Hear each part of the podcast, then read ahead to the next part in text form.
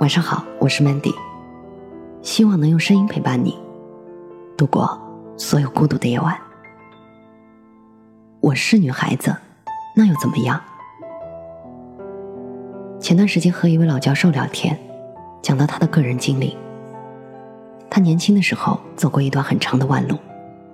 当初本科毕业的时候，他不知道是该继续读书，还是该走向工作岗位。其实他更想念书。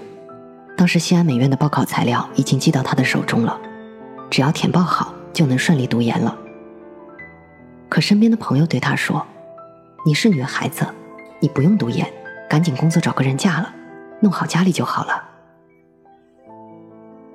他不知道该不该入党，有点大男子主义的副班长告诉他：“不用，你是女孩子，不用入党。”他身边几乎所有的人都对他灌输着这样雷同的观点，于是他傻傻的拱手放弃了西安美院。后来的坎坷，不足为外人道。他愈发强烈的觉得，别人说的女孩子该做的，不是他真正的人生追求。他花了很大的力气，费了很多的时间，才辗转考上了另一所学校的研究生，这才走回当初那条心之所向的路。老教授的故事让我想起了我的母亲。今年过年回家的时候，某天上午，妈妈收拾着抽屉里的旧物，她突然感慨了一句：“哎，当年的高考成绩单还在。”我心里难过了一下。我知道，对她来说，没能念大学是她一直以来的心结。我们搬了几次家，陆陆续续的扔进了陈年旧物，唯独她的高考成绩单。妈妈每次都会拿出来感慨，却舍不得扔掉。要知道，她当年数学成绩是逼近满分的，总分也算是全校数一数二的。外公本来已经给她买好了上大学去的火车票，但是衡量再三，还是退掉了，因为她是女孩子。在他们那一代人眼里，女孩子读再多的书也没有用。比起上一辈人来说。我们这一辈的境遇已经好了很多，女人不能上桌吃饭的时代已经翻篇了，男女平等的说法，起码已经以一句口号的形式流传了开来。但即使如此，我们还是时常遭遇那些隐形的不平等。我隐藏去事件的细节，讲我的一个朋友小 A 的故事吧。我的朋友小 A 曾经做一个项目，拿到了全国一等奖。可是上级把以特殊人才身份晋升的机会给了项目组唯一的一个男生。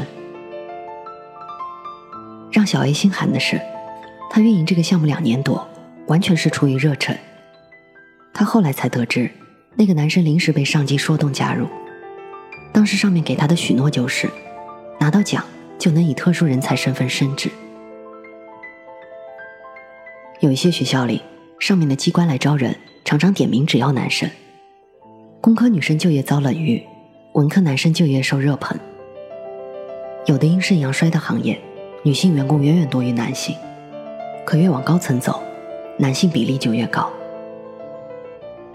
所以说呢，这还是一个由男性主导的社会，女性的话语权仍然很弱。我有一个异性朋友问我：“你是不是女权主义者？”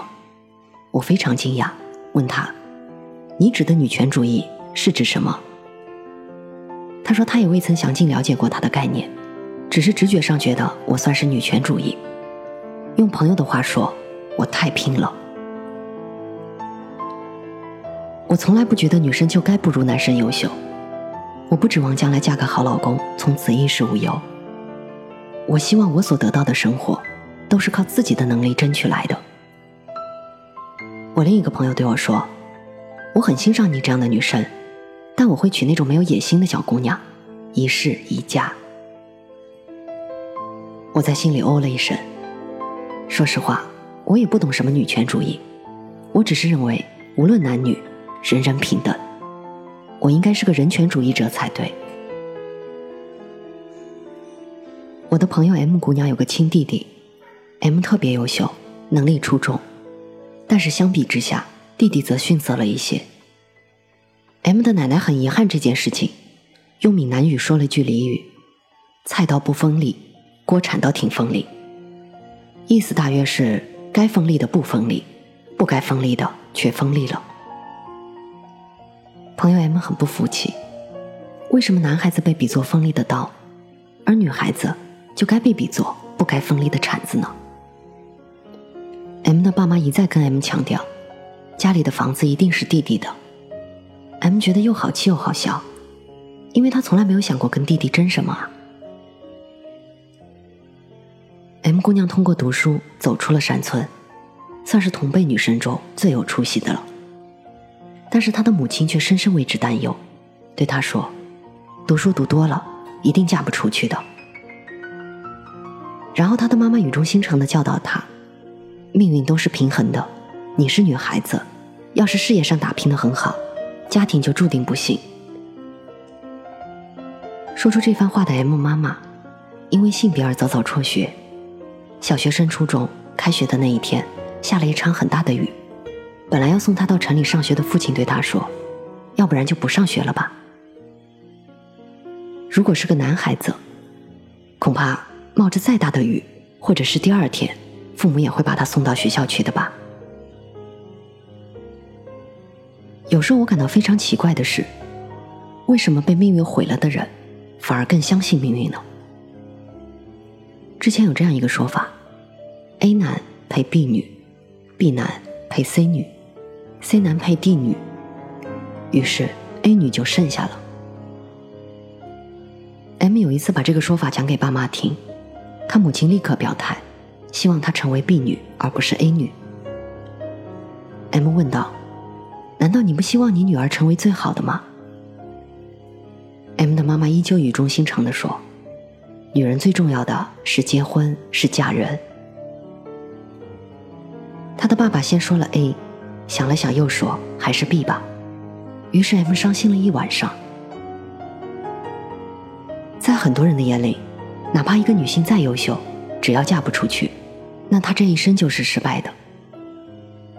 前几天，一个朋友向我倾诉烦恼。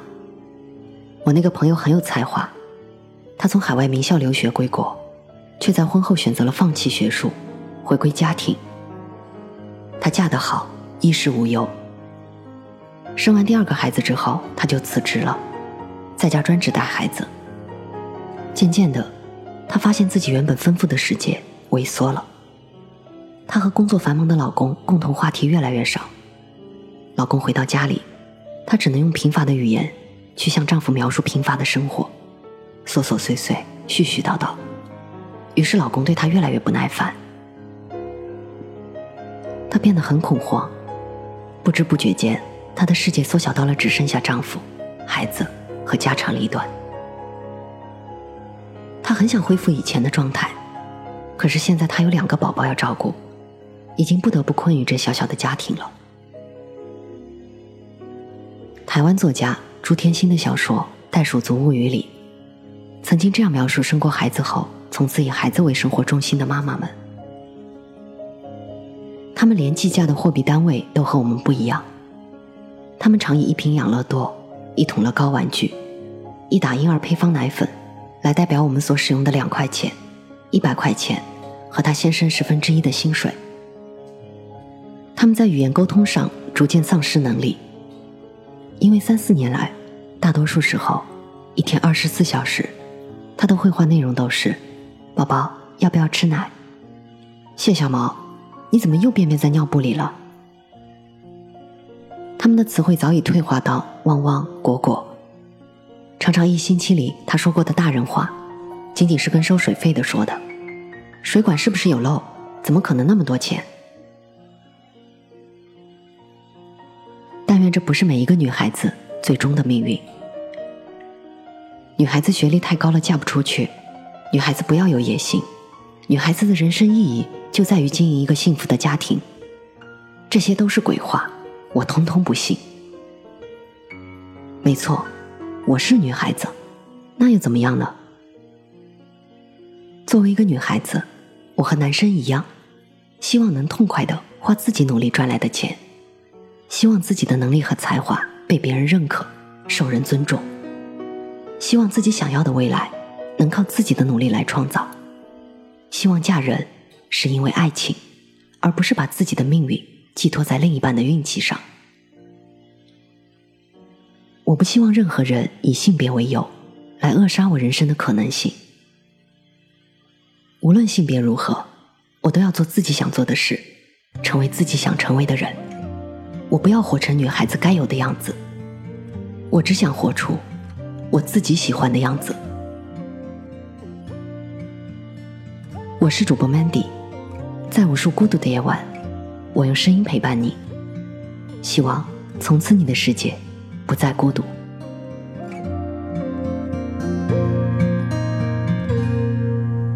阳光穿过玻璃，洒在客厅里，空气里面飘着自由的灰尘，脸上沐浴阳光背后吸影子，踩着地毯梦着白。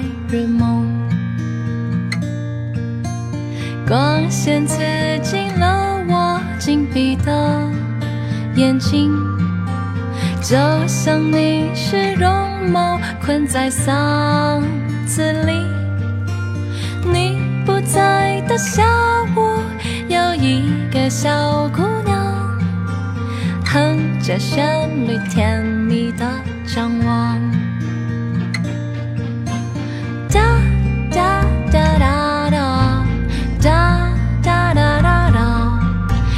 在我嗓子里，我怎么舍得哭？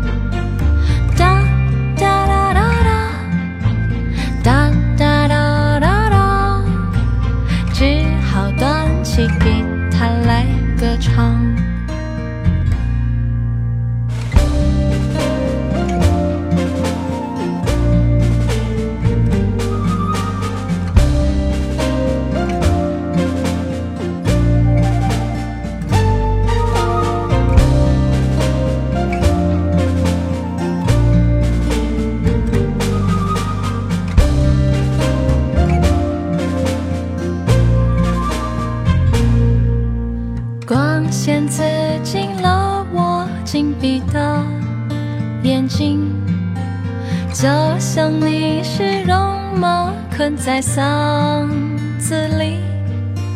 你不在的下午有一个小姑娘哼着旋律甜蜜的张望。